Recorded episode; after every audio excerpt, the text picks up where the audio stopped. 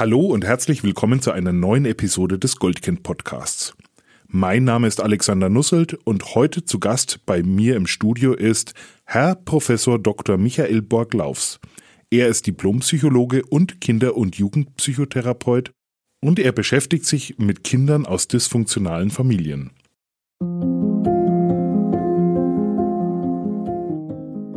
Das Zusammenleben ist nicht immer einfach.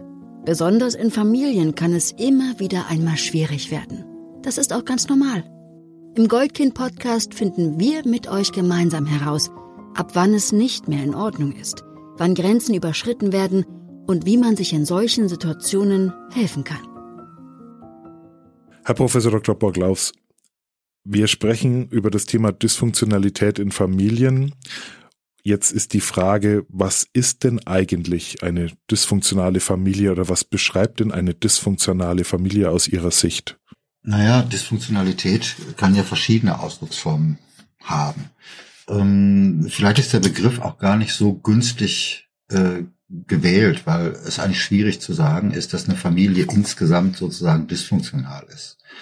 Das ähm, kann man ja so gar nicht sagen. Bestenfalls sind ja eigentlich immer bestimmte Aspekte dysfunktional und die können mehr oder weniger gewichtig sein.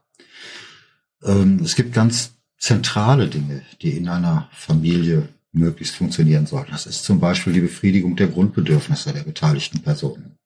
Und wenn wir über die Kinder reden, dann eben die Befriedigung der Grundbedürfnisse. Sind die Eltern in der Lage, dafür zu sorgen, dass ähm, sie die Bedürfnisse ihrer Kinder befriedigen oder sind sie zum Beispiel durch eine psychische Erkrankung oder durch ähm, eine Suchterkrankung äh, so stark ähm, in Anspruch genommen und so stark gefesselt, dass sie ihre Energien und ihre Aufmerksamkeit nicht auf die Bedürfnisse der Kinder lenken können und die deswegen nicht befriedigen können.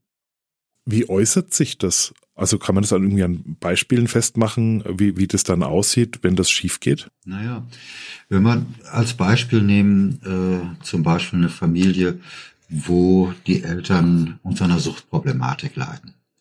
Jetzt gibt es ja verschiedene Grundbedürfnisse, die psychische Grundbedürfnisse, die befriedigt werden müssen für eine gelingende Entwicklung. Nehmen wir mal das Grundbedürfnis nach Orientierung und Kontrolle. Ich will verstehen, wie meine Umwelt funktioniert. Ich will das Erleben haben, meine Umwelt in angemessener Weise beeinflussen zu können. Üblicherweise ist eben so, ich sag meinen Eltern irgendwas äußeren Wunsch oder äh, mache etwas und kann ein Stück weit vorausberechnen, wie ist die Reaktion der Eltern darauf. Ja, und wenn ich aber einen Elternteil habe, was dessen ganze psychische Energie davon in Anspruch genommen ist, sich darum zu kümmern, wie komme ich wieder an den Stoff, den ich brauche, an den Alkohol, den ich trinken will oder sowas, dann wird sich derjenige ähm, unvorhersehbar verhalten können. Ja, das äh, Verhalten wird sich derjenige unvorhersehbar verhalten und das äh, bedeutet für die Kinder, dass sie keine Orientierung und Kontrolle erleben, dass sie den Eindruck haben, egal was ich mache, ich kann nicht voraussehen, wie meine Eltern, ob die mir Zuwendung geben, ob die für mich da sind oder nicht, weil es hängt nicht, sie, sie erleben, es hängt nicht von mir ab, es hängt von irgendwelchen Faktoren in den Eltern ab, die sie nicht beeinflussen können. Das heißt, wovon Sie jetzt sprechen, das verstehen Kinder dann in der Regel auch nicht oder können es gar nicht nachvollziehen und verstehen, was da eigentlich passiert und ähm, erleben eine gewisse, wie muss ich mir das vorstellen, Ohnmächtigkeit oder, oder, oder was ist das, was das in den Kindern dann auslöst? Ohnmächtiger, Ohnmächtigkeit ist ein äh, wichtiger Aspekt des Ganzen, Hilflosigkeit. Ja, also das Erleben selber äh, nicht beitragen zu können, selber nicht gestalten zu können, ja, weil ich eben, egal was ich mache, meine Eltern reagieren äh, in unvorhersehbarer Weise. Und das ist aber sozusagen, wenn wir das, wenn die Erfahrung immer wieder gemacht wird, dann ist das eben die Nichtbefriedigung eines Grundbedürfnisses. Und Grundbedürfnis heißt, wenn ein solches Bedürfnis dauerhaft nicht befriedigt wird, dann leidet jemand, dann hat jemand Entwicklungshemmungen und wird sich nicht so entwickeln können, wie, ähm, äh, wie es eigentlich sein sollte. Wie äußert sich das dann so im Alltag bei den Kindern? Naja, sie, es ist so, wenn ich die Erfahrung immer wieder mache, dass ich ähm, nicht beeinflussen kann, dass ich, dass es unwirksam ist, was ich tue, dann äh, besteht die große Gefahr, dass ich etwas entwickle oder dass ich eine niedrige Selbstwirksamkeitserwartung entwickle. Und das bedeutet, dass äh, sich meine Hilflosigkeit nicht nur auf die konkreten Situationen bezieht, in denen ich sie erfahren habe, sondern dass ich das auf ganz viele verschiedene Lebensbereiche ausdehne. Dass ich insgesamt den Eindruck habe, ähm, mein Leben nicht beeinflussen zu können. Und das bedeutet, führt oft dazu, dass ich äh, sehr passive Haltung einnehme, Dinge über mich ergehen lasse, weil ich so und so nicht glaube, sie ändern zu können. Ja, und wir wissen, das ist, das passiert so in sich aufschaukelnden Prozessen. Ja, Menschen mit einer hohen Selbstwirksamkeitserwartung, die vor ein Problem gestellt werden, strengen sich an, um das zu lösen. Da sie sich anstrengen, ist die Wahrscheinlichkeit hoch, dass sie das Problem lösen werden. Und sie haben wieder eine Erfahrung gemacht, dass was geklappt hat, dass sie es beeinflussen konnten und werden beim nächsten Mal sich noch mehr anstrengen. Und die Wahrscheinlichkeit, dass es klappt, wird noch höher werden. Wenn ich eine niedrige Selbstwirksamkeitserwartung habe, dann habe ich genau den umgekehrten Effekt. Jede, ja, ich strenge mich kaum an, um Probleme zu lösen, dann werde ich sie nicht lösen.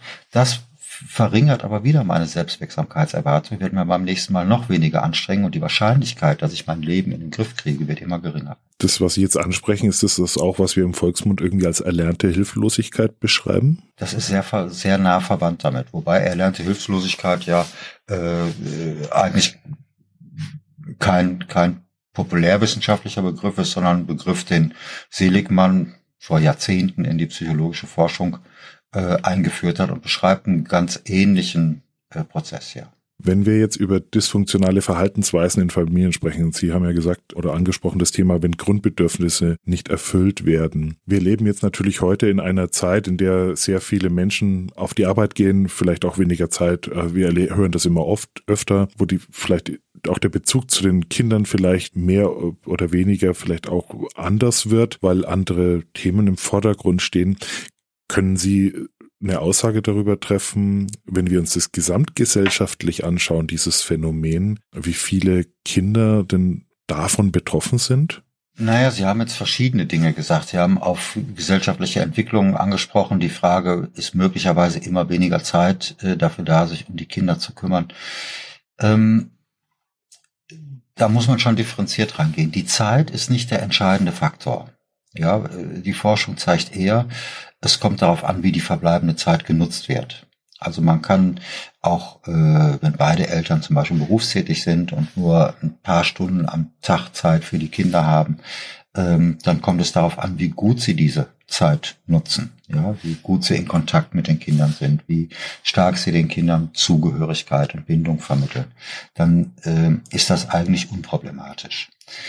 Ähm, wir haben, glaube ich, äh, insgesamt Entwicklungen in der Gesellschaft, die nicht so ganz ähm, klar und in eine Richtung zu verstehen sind. Ja, wir haben ja verschiedene Tendenzen. Wir haben ja durchaus auch eine Entwicklung ähm, zu Familien, die äh, sich sehr stark um ihre Kinder kümmern, was auch wiederum sozusagen äh, problematisch ist für die Entwicklung der Kinder, wenn sie an das Stichwort Helikoptereltern denken oder sowas. Das ist mh, mm, zahlenmäßig äh, mir zumindest nicht bekannt, gar nicht erfasst, wie viele Eltern das betrifft, aber auch da werden den Kindern Erfahrungen von Selbstwirksamkeit genommen. Diesmal aus anderen Gründen, nämlich weil die fürsorglichen Eltern ähm, sich ständig darum bemühen, den Kindern die Probleme aus dem Weg zu räumen, sodass die Kinder selber gar nicht die Erfahrung machen können, wie es ist, es alleine zu schaffen. Wenn wir aber auf andere Themen kommen, eben auf die Frage bei den Eltern, die es nicht schaffen, sozusagen Bedürfnisse zu befriedigen, weil sie selber psychisch erkrankt sind, so kann man sagen, das trifft etwa äh, ein Viertel der Kinder äh, in Deutschland, aber auch international in anderen Ländern, ähm, dass äh, sie mit einem äh, psychisch kranken Elternteil zusammenleben. Ein Viertel ist eine ganz schön große Zahl. Wenn wir uns das Thema anschauen, also das Thema Bindung, das Thema ähm, Grundbedürfnisse, Befriedigung der Grundbedürfnisse, von wo bis wo, also die Frage, ab wann ist es wirklich kritisch, auch aus Ihrer Sicht? Also wo, wo sagen Sie, ab da wird es wirklich problematisch? Also das, wenn es ein, zwei, drei Mal passiert oder so, da ist es nicht. Ab wann könnte man sagen, das ist wirklich etwas, ähm, da ist dringend Handlungsbedarf geboten und, und wie weit geht es denn dann überhaupt? Wie, wie kann ich mir das vorstellen? Naja, wir, wir müssen ja auch, äh, also 25 Prozent der Kinder leben mit einem psychisch kranken Elternteil zusammen. Nur haben ja psychische Krankheiten einen unterschiedlichen Einfluss, äh, eine unterschiedliche Wirkung auf die Kinder. Sagen wir mal, äh, Sie haben einen Elternteil mit einer Spinnenphobie. Gut, da kann es passieren, dass das Kind über bestimmte Prozesse auch mit einer höheren Wahrscheinlichkeit als ein anderes Kind eine Spinnenphobie entwickelt. Aber das ist ja nicht wirklich etwas, was wir als Kindeswohlgefährdung verstehen würden oder was jetzt äh, dramatische Auswirkungen hätte. Also es gibt, kann ja durchaus psychische Störungen geben, die ähm, gar keinen weitergehenden Einfluss oder dramatischen Einfluss auf die Kinder haben. Ähm, aber es gibt eben auch Störungen, die sind ähm, psychische Krankheiten, die, die beeinflussen Menschen ja viel umfassender in ihrem Verhalten und ihren Verhaltensmöglichkeiten, als es etwa eine einfache phobische Angst ist. Ja, wenn Sie etwa an äh, Depression denken, dann ist es eben so, ein depressiver Elternteil, der von einer mittelgradigen oder schweren Depression betroffen ist, ähm, der schafft es nicht, die Energie aufzubringen, äh, in adäquater Weise sich um das Kind zu kümmern. Und das kann viele Formen annehmen, dass das Kind sehr viel auf sich allein gestellt ist, dass das Kind ähm, Verantwortung für die Eltern übernehmen muss, Verantwortung für den Haushalt übernehmen muss. Ich äh, kenne eine Betroffene, mit der ich als junge Frau äh, äh, gesprochen habe, die hat mir gesagt, mit acht Jahren war ich die Mutter meiner Mutter, weil ich mich um alles kümmern musste. Ja, sowohl um meine jüngere Schwester als auch äh, um Wäsche waschen, als auch um den Rest, den der Haushalt so mit sich brachte. Und ähm, das liegt eben daran, dass so eine schwere Depression bei einem Elternteil eben möglicherweise, wenn es unbehandelt ist oder nicht hinreichend behandelt ist, dazu führen kann, äh, dass eben all diese Pflichten nicht mehr wahrgenommen werden können. Das ist ja auch kein böser Wille, sondern dass die Möglichkeit nicht da ist. Oder denken Sie an bestimmte Persönlichkeitsstörungen, denken Sie an eine Borderline-Persönlichkeitsstörung, wo jemand äh, intensiven Gefühlsaufwallungen ausgesetzt ist, die er oder sie nicht steuern kann. Ja, ähm, für ein Kind möglicherweise ganz unberechenbar Wutanfälle bekommt oder äh, Dinge dieser Art, die das Kind auch nicht verstehen kann. Wenn sowas regelmäßig passiert, das hat eben auch weitreichende Folgen für die kindliche Entwicklung, was eben, wie gesagt, nicht bei jeder psychischen Erkrankung der Fall ist. Sprechen wir dann auch bis, bis zu Themen von körperlicher Gewalt, die von Eltern ausgehen in dem Fall? Das kann vorkommen. Wir wissen, dass in Familien etwa mit einer äh, Alkoholproblematik die Wahrscheinlichkeit auch für Gewalt in der Familie deutlich erhöht ist denkbar ist bei Familien, wo eben äh, ein Elternteil oder sogar beide Elternteile betroffen sind von irgendeiner Art von Impulskontrollstörung, also sagen wir eben zum Beispiel eine Borderline-Verhaltensstörung, da kann es sein, dass eben auch Impulsdurchbrüche ähm, gegenüber dem Kind vorkommen können weil es auch gerade ein aktuelles Thema natürlich in den Medien ist, ähm, die katholische Kirche mit den, mit den Missbrauchsfällen und die hat das Thema Missbrauch nochmal irgendwie in, ganz anders auf, aufs Tablett gehoben und es gibt ja im Kirchenrecht auch so die Aussage, wenn es kein körperlicher Kontakt oder keine körperliche Thema ist, wäre es zum Beispiel kein sexueller Missbrauch. Ist uns aus Ihrer Sicht heute bewusst, wie, was Missbrauch eigentlich alles bedeutet oder bedeuten kann? Oder ist der Begriff vielleicht auch zu stark ähm, belegt schon? Wenn Sie über sexuellen Missbrauch reden, da gibt's eben letztlich auch, auch im, im, im wissenschaftlichen Diskurs unterschiedliche Definitionen. Und äh, den Unterschied, den Sie gerade aufgemacht haben, ist eben der, äh, der in Literatur dann zum Teil als Hands-on oder Hands-off Missbrauch beschrieben wird auch hands-off, also auch zum Beispiel die Konfrontation von äh, Kindern mit Pornografie oder Dinge dieser Art, die also ohne Berührung vonstatten gehen, ist als sexueller Missbrauch zu werden. Allerdings sollten wir durchaus den Schweregrad unterscheiden. Es ist ja, nachvollziehbarerweise etwas anderes, ob ich tatsächlich äh, vergewaltigt werde oder äh, Dinge dieser Art mit mir passieren oder ähm, ob es eben ein, ein, äh, eine sexualisierte Atmosphäre ist, äh, wo Pornografie geschaut wird und all diese Dinge, was alles völlig unangemessen ist und dennoch nicht die gleichen weitreichenden Folgen hat wie äh, ein körperlicher Missbrauch. Wenn wir jetzt äh, uns in die Situation dieser Kinder begeben, was muss denn aus Ihrer Sicht passieren, wenn es zu, ja, zu, zu, zu diesen Problemen in der Familie kommt?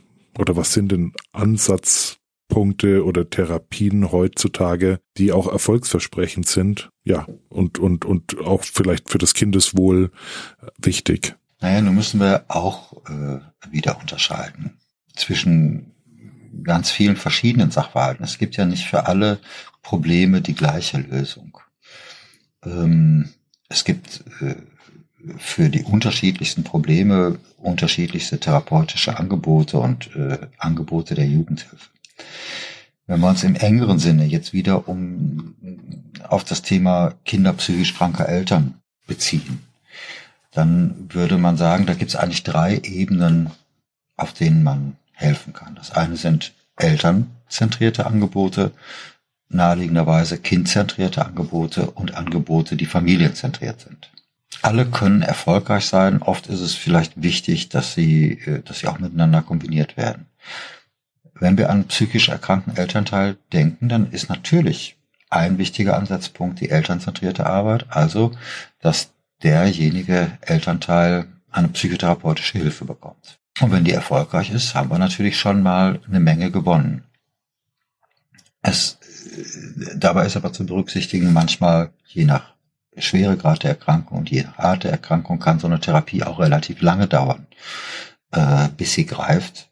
Äh, ganz abgesehen von der Problematik, die wir ganz aktuell haben, dass Menschen, die psychotherapeutische Hilfe suchen, oft keinen Platz bekommen, sondern äh, bis zu einem Jahr auf einen Therapieplatz warten müssen, was äh, eine Situation von herausragender Dramatik ist, äh, wenn man das mal näher betrachtet.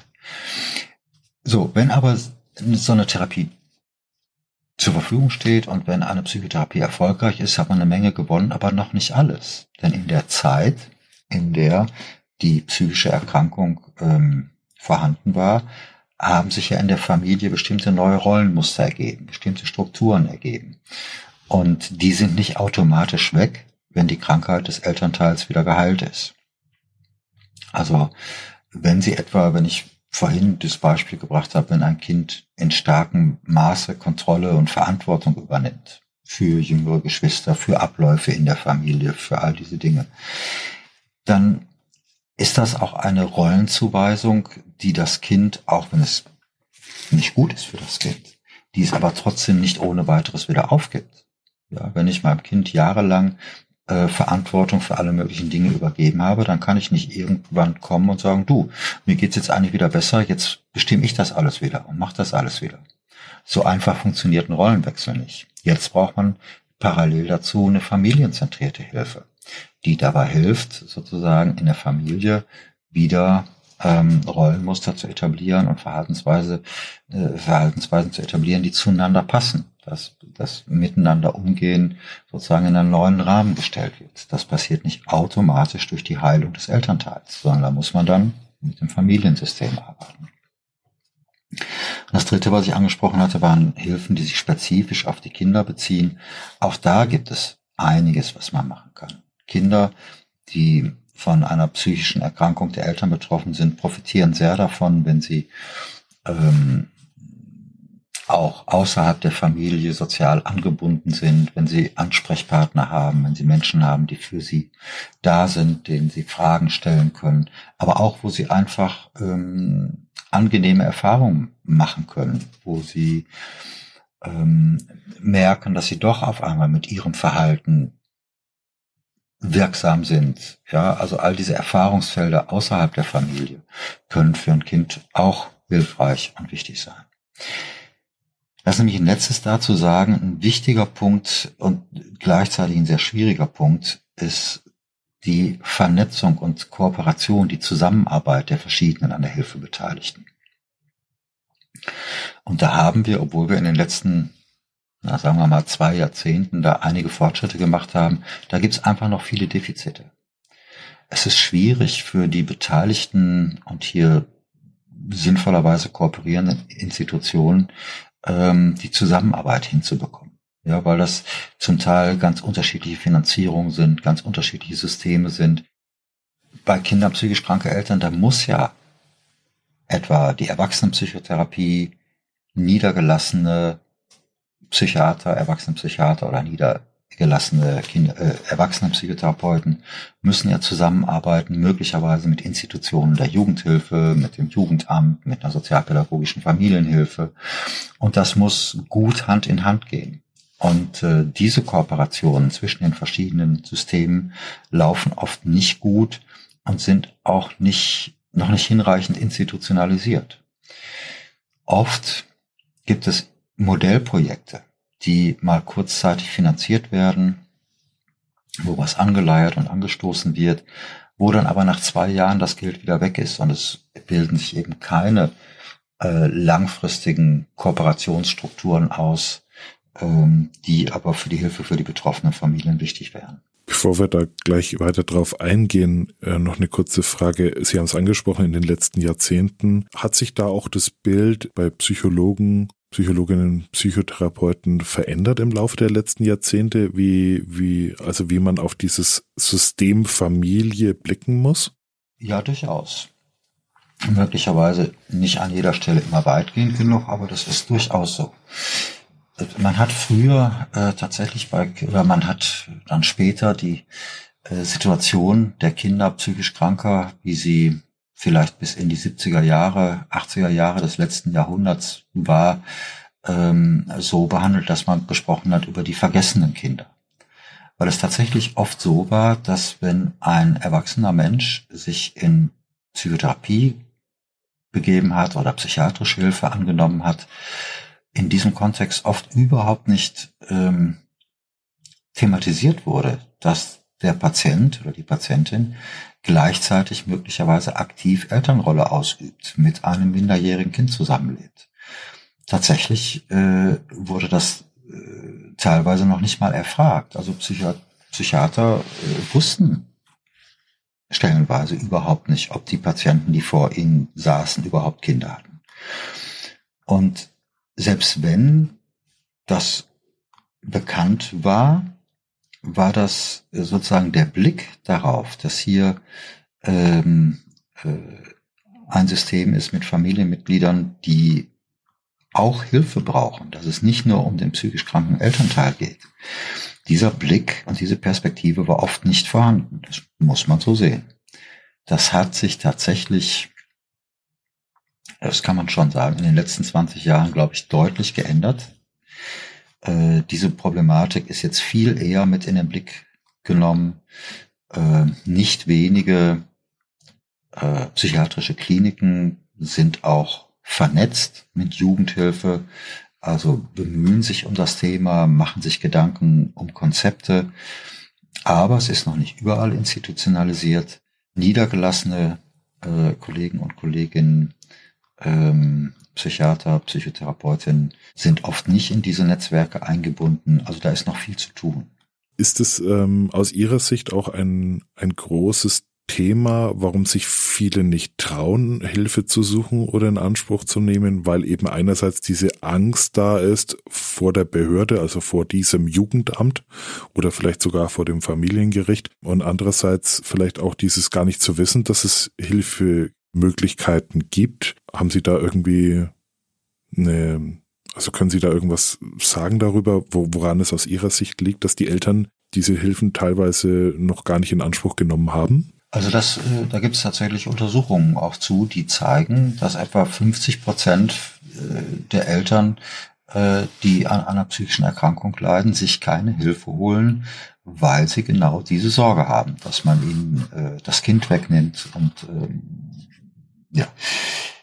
Ähm, das ist leider äh, immer noch der Ruf, den das Jugendamt äh, in manchen Kreisen genießt. Äh, wobei man das eben wirklich sagen muss, äh, zu Unrecht genießt. Weil äh, da wirklich, äh, bevor ein Kind aus der Familie genommen wird, wirklich ähm, eigentlich auch der gesetzliche Auftrag immer ist, zunächst zu schauen, kann nicht einer Familie geholfen werden, ohne dass solche äh, eingreifenden Maßnahmen äh, stattfinden müssen. Und ähm, das gelingt ja auch in vielen Fällen. Das muss man ja auch sagen. Arbeit äh, der Jugendhilfe ist erfolgreich. Ja, ich habe selber auch eine Langzeituntersuchung zum Thema gemacht, aber es gibt auch Untersuchungen von Kollegen und Kolleginnen, die das be belegen, dass Jugendhilfe solche Erfolge äh, zeitigen kann. Ähm, dennoch bleibt aber sozusagen die Frage äh, nach den niedrigschwelligen Angeboten, die nicht, äh, die keine Angst auslösen. Ja, und das Jugendamt löst nun mal diese Angst aus. Also müsste man sich fragen, für die Eltern, für die Betroffenen, kann ich andere niedrigschwellige Hilfen anbieten, wo man Zugang hat und äh, erstmal nicht mit dem Jugendamt konfrontiert ist. Und wo man dann erleben kann, wie einem tatsächlich geholfen wird. Gerne auch auf eine Art und Weise, wie ich es vorhin schon mal beschrieben habe, in dem verschiedene Institutionen zusammenarbeiten, in dem Psychiatrie und Psychotherapie, ambulant und stationär, Jugendhilfe äh, wirklich miteinander zum Wohle aller Beteiligten kooperieren.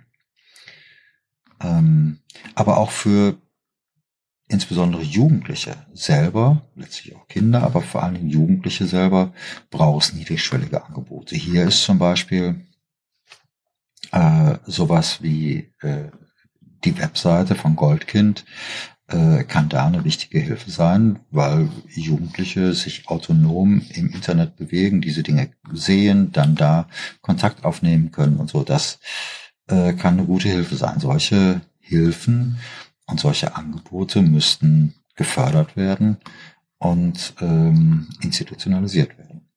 Wie kann ich oder wie können wir uns das vorstellen als Kind oder als Jugendlicher? Was wäre so vielleicht eine Möglichkeit, also was, was wäre so eine niedrigschwellige Möglichkeit, also den Kontakt auch aufzubauen? Also wonach würden aus Ihrer Sicht diese Kinder oder Jugendlichen vielleicht auch suchen oder schauen ähm, und ihre Aufmerksamkeit drauf bekommen, um so ein, überhaupt so ein Angebot in Anspruch zu nehmen? Na gut, das ist jetzt eine schwierige Frage auch des Marketings sozusagen. Ne? Wichtig ist, glaube ich, bei Jugendlichen, dass ein solches Angebot eben tatsächlich im Netz leicht auffindbar sein muss. Ähm, das für die Betroffenen. Und das ist nicht ganz trivial. Ja, ich habe die Versuche gesehen, wie, wie, wie Hilfsorganisationen gedacht haben, aha, die jungen Menschen sind jetzt alle auf Social Media, bei Instagram oder bei Facebook, also mache ich da auch einen Account, dann bin ich ja auch da, dann finden die mich schon. Wenn Sie dann schauen, was passiert ähm, auf den Social Media Seiten dieser durchaus gutwilligen und bemühten Anbieter, dann werden Sie feststellen, da passiert nichts, da, da ist kein Traffic, weil man mit den Angeboten die Jugendlichen dann letztlich doch nicht erreicht hat. Ähm, das heißt, ich kann Ihnen das so ohne weiteres äh, äh, auch kein fertiges Konzept äh, geben. Ich kann nur sagen, das muss man auch bei der Implementierung solcher Angebote muss man die Nutzer mit einbeziehen. Man muss, ähm, äh, wenn man solche Angebote entwickelt, vielleicht auch mit Jugendlichen zusammenarbeiten, um rauszufinden, was ist denn das, was die finden würden, was muss ich denn bieten, damit die tatsächlich an so ein Angebot kommen. Wenn wir jetzt außerhalb des Internets denken, dann ist letztlich einfach ein wichtiger Punkt wieder, ähm, dass diejenigen, die ohnehin in Kontakt mit Kindern und Jugendlichen kommen, ähm, sensibilisiert sind für das Thema. Ähm, ja, etwa in der Schule Lehrer, Lehrerinnen, Sozialarbeiter, Sozialarbeiterinnen, möglicherweise Kinderärzte, Gynäkologen und Gynäkologinnen, die äh, schon früh, schon in der Schwangerschaft zukünftige Mütter kennenlernen, Eindruck von der Familie bekommen, wenn die, sag mal, mit dem Thema vertraut werden, wissen, worauf muss ich achten, was sind Anzeichen und dann auch ihrerseits wieder vernetzt sind und sagen können, ich kann Ihnen da jemand empfehlen, gehen Sie doch mal zu der und der Beratungsstelle oder in die und die Einrichtung. Äh, die können Ihnen vielleicht mehr Sicherheit vermitteln, wie das sein wird, wenn Ihr Kind geboren ist und so. Das wären wichtige Multiplikatoren die niedrigschwellig Zugang zu entsprechenden Hilfen schaffen können. Das heißt, was Sie jetzt auch ansprechen, ist auch vielleicht den, den Aspekt, dass es auch besprechbarer wird. Wenn wir jetzt noch zwei, drei Generationen zurückschauen, gab es ja oft gar kein, kein Vokabular oder vieles war vielleicht auch völlig normal in, in Familienstrukturen.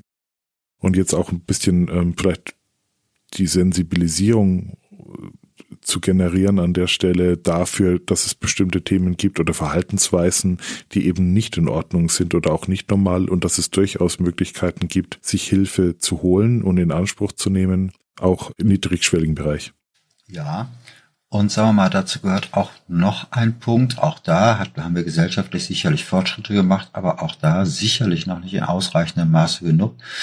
Wir müssen auch wegkommen von äh, jeglicher Stigmatisierung psychisch kranker Menschen. Ähm, und wirklich das Verständnis erlangen, dass äh, etwa eine Depression eben genau äh, wie körperliche Krankheiten eine Krankheit ist, wo die Betroffenen nichts dafür können, wenn sie darunter leiden. Auch das ist ja etwas, was mich vielleicht davon abhält, Hilfen in Anspruch zu nehmen, mich zu offenbaren, weil ich mich frage, wie gehen andere damit um? Wie, äh, wie denken die über mich und äh, all diese Dinge. Da sind wir letztlich auf, sicherlich noch nicht weit genug. Sie haben viele Themen angesprochen, die sich ähm, verändern müssen, verändern sollten, wo auch schon vieles passiert ist. Wenn Sie einen Wunsch frei hätten, an die Entscheider oder an Entscheiderinnen und Entscheider, was sich jetzt ganz dringend in Bewegung setzen müsste innerhalb der nächsten Zeit. Was wäre das? Naja, ich denke, dass tatsächlich die Vernetzung und Kooperation zwischen Jugendhilfe und Gesundheitssystem äh, im, im Hinblick auf äh, Kinder mit psychisch kranken Eltern wirklich ein zentraler Hebel ist. Und wir müssten an dieser Stelle wegkommen von Modellprojekten, die wieder auslaufen, von ähm, Zusammenschlüssen, die auf Eigeninitiative zufälliger Beteiligter äh, beruhen, sondern es müsste sozusagen institutionalisiert werden und eine Selbstverständlichkeit sein dass äh, Psychiatrie und Jugendhilfe etwa äh, im Hinblick auf Familien mit Kindern psychisch kranken Eltern verlässliche Kooperationsstrukturen haben, die auch finanziert werden, wo man auch sagen kann, wenn ich hier diese die, mich in der Kooperation bewege, wenn ich daran arbeite, dass wir das Jugendhilfe und Gesundheitswesen gut miteinander arbeiten zum Wohle der Familien, dann ist das nicht was, was ich äh, zusätzlich äh, in unbezahlten Überstunden erledige oder aus, aus privatem Vergnügen, sondern was integraler Bestandteil meiner Arbeit ist. Ja, also solche Dinge müssen institutionell und über Regeln, über Vorgaben, aber auch ähm, finanziell abgesichert sein. Kennen Sie ein Land oder eine Region, wo Sie sagen, da gibt's das schon so, da funktioniert das schon ganz gut, da könnte man sich auch was abschauen? Also ähm, tatsächlich müsste ich lügen, was die internationale Lage angeht, äh, und muss hier zugeben, ist da kein herausragend gutes Beispiel bekannt. Das kann aber auch meine Unkenntnis sein. Letztlich wird in viel geforscht in dem Bereich und ich lese eigentlich selten, dass jemand schreibt, hier ist alles toll. Was man sagen kann, ist, ich glaube, man findet regional, also man muss lokal schauen. Es gibt durchaus starke Unterschiede darin, wie gut regionale Netzwerke funktionieren, wie stabil die aufgebaut sind und wie stabil sich Kooperationen entwickelt haben. Da kann man, glaube ich, schauen, dass man in manche Regionen guckt und guckt, Mensch, die arbeiten hier schon seit 10, 15, 20 Jahren äh, Gewinn bringen zusammen. Wie machen die das eigentlich? Und daraus kann man dann lernen. Herr Professor Dr. Borglaufs, vielen herzlichen Dank für, für den Einblick und auch ähm, den, das Herstellen dieser Zusammenhänge und ein Verständnis. Und vielen Dank für das Gespräch. Ja, gerne schön. Vielen Dank.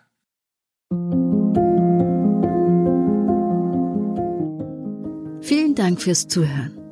Wenn dir diese Episode des Goldkind Podcasts gefallen hat, folge uns bei Spotify, Apple Podcasts oder wo auch immer du gerne Podcasts hörst. Unter goldkind-stiftung.com findest du weitere Informationen und hilfreiche Tipps und Tricks für die herausforderndsten Situationen des Zusammenlebens.